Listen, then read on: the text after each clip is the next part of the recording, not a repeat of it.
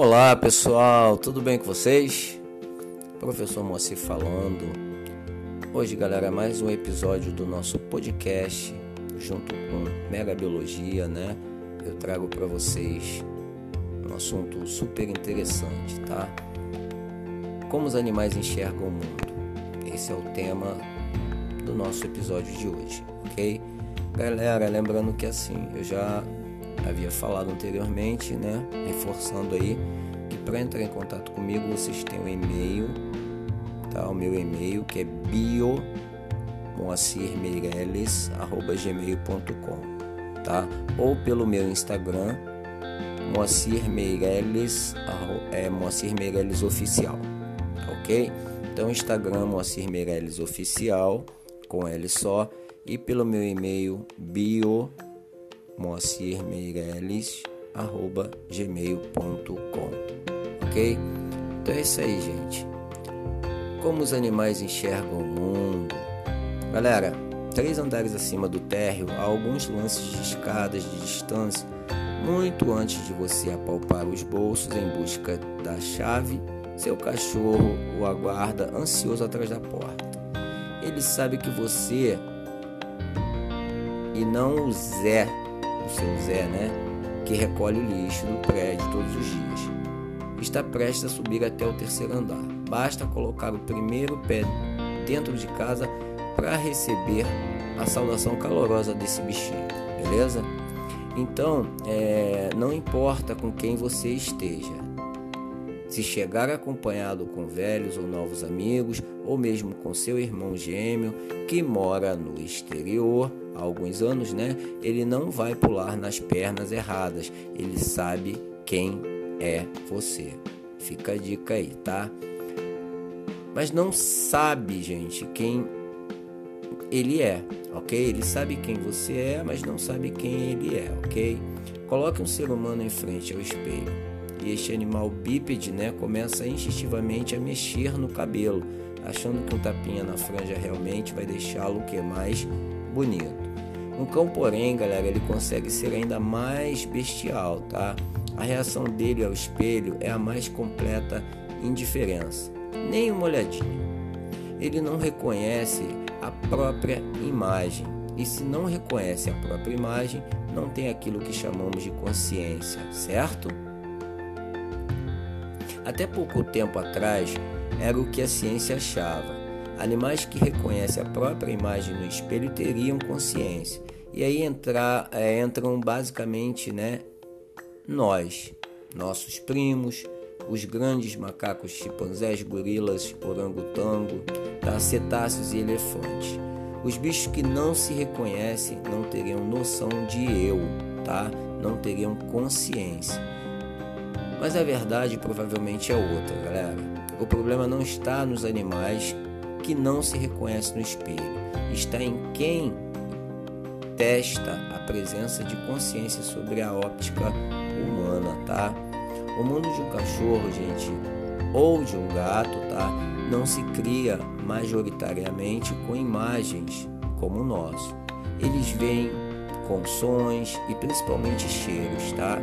E o espelho exclui a melhor arma de reconhecimento do cachorro, que é o olfato. Tem um biólogo, gente, chamado Mark Bekoff, tá, da Universidade de Colorado, que fez um, é, que testou o próprio bichinho dele, tá, para saber se ele era capaz de alguma forma de se reconhecer. Em vez de, te, de testar imagens, Bekoff pensou como um cão, beleza? Durante cinco invernos, toda vez que saía para passear com, com o companheiro, ele recolhia pedaços de neve onde o cão havia feito xixi. Depois recolhia neve com urina de outros cachorros. Então o que, que Bekoff fez? Ele espalhou esses blocos de neve, tá? Alguns com xixis do cachorro dele, outros com os de outros cães. Por lugares diferentes, beleza? A reação do melhor amigo do pesquisador era sempre a mesma. Quando encontrava a urina de outro cão, despejava um, no, um novo jato de xixi em cima para fazer o que? Marcar o território como dele, tá? Normal isso.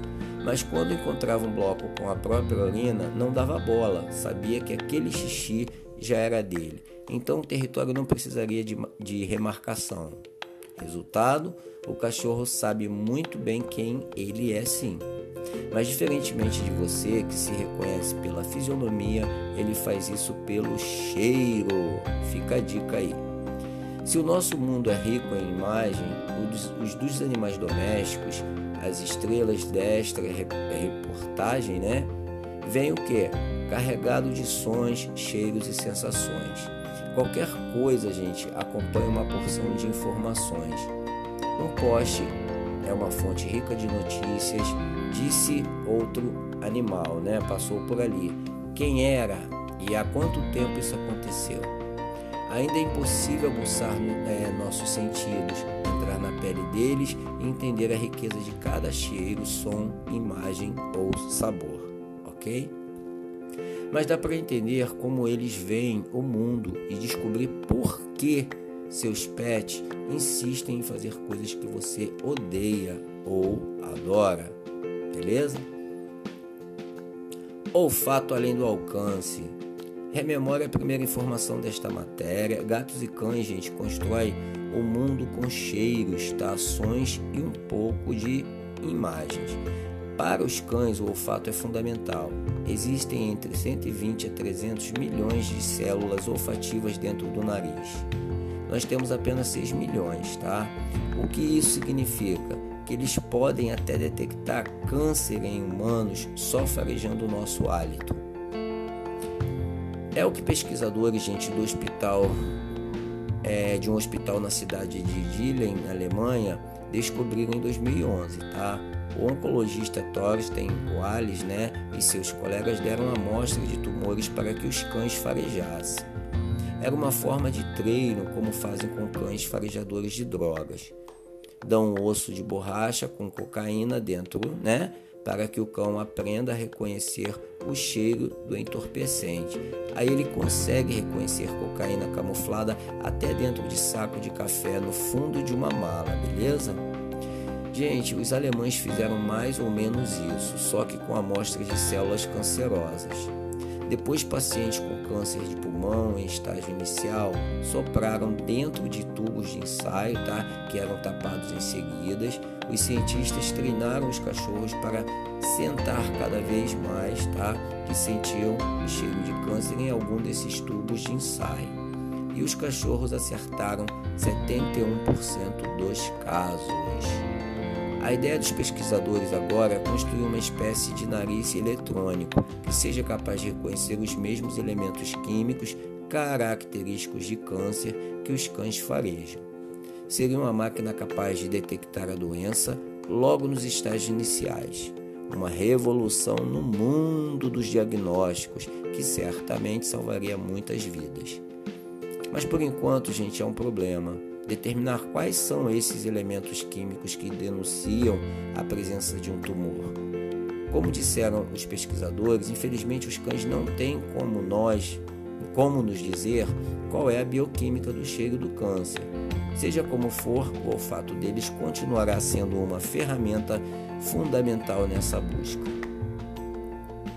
Não é apenas a quantidade de células olfativas que deixam o nariz dos cães tão poderosos, tá?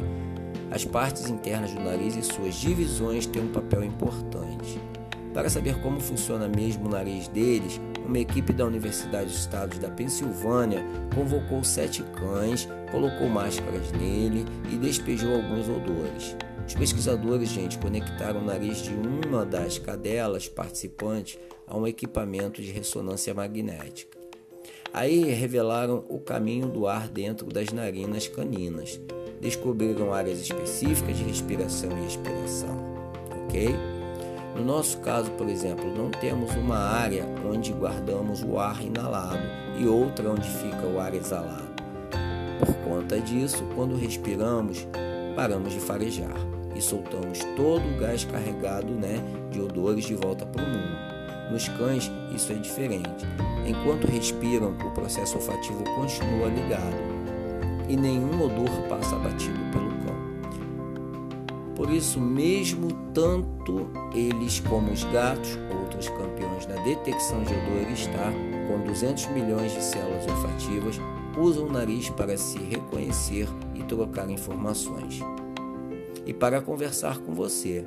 Fungando suas meias e sapatos, eles descobrem por onde você andou, se você encontrou com outras pessoas, o que comeu, se fez sexo, fumou ou correu.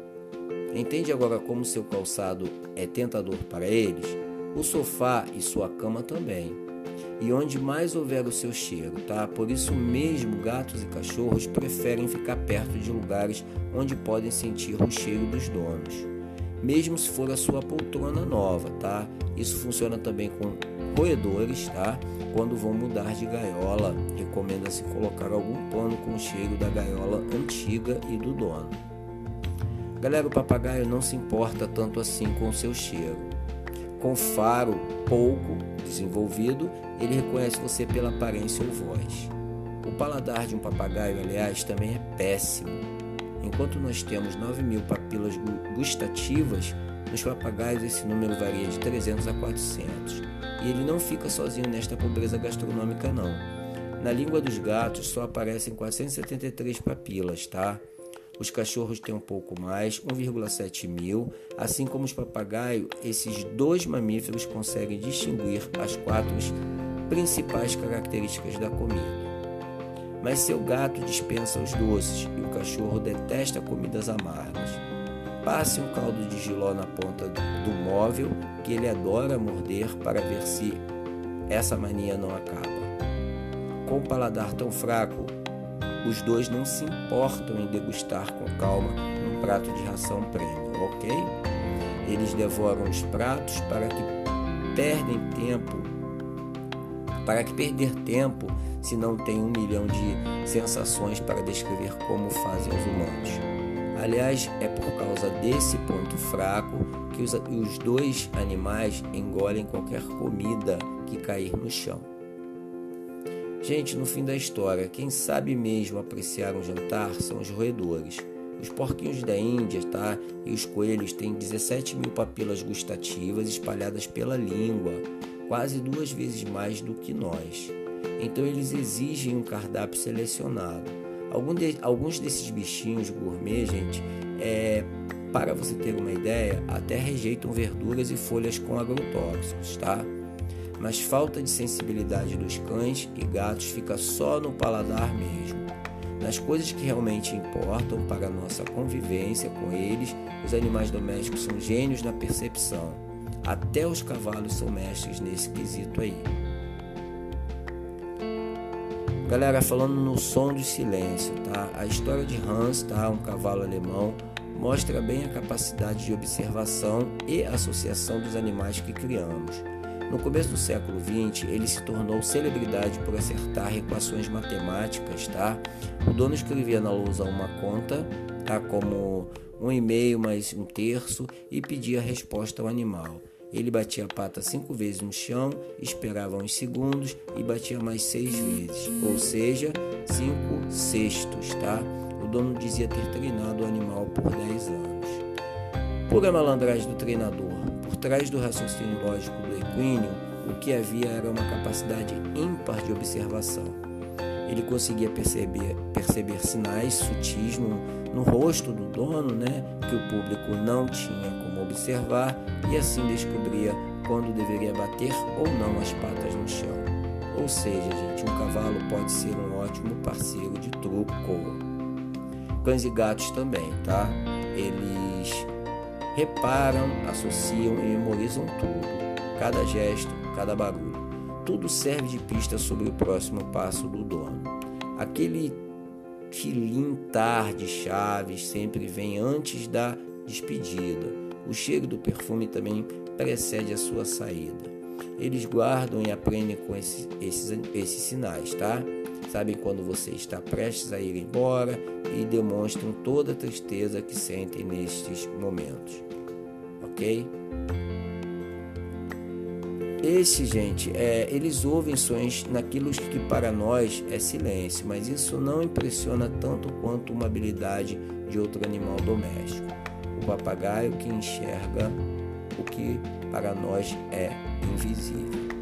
Gente, isso aí foi uma super curiosidade para vocês, tá? É, nesse episódios do nosso podcast. Vou ficando por aqui, agradeço a sua audiência, a sua paciência. Muito obrigado, gente. Até o próximo episódio. Fiquem todos bem. Grande abraço. Fui.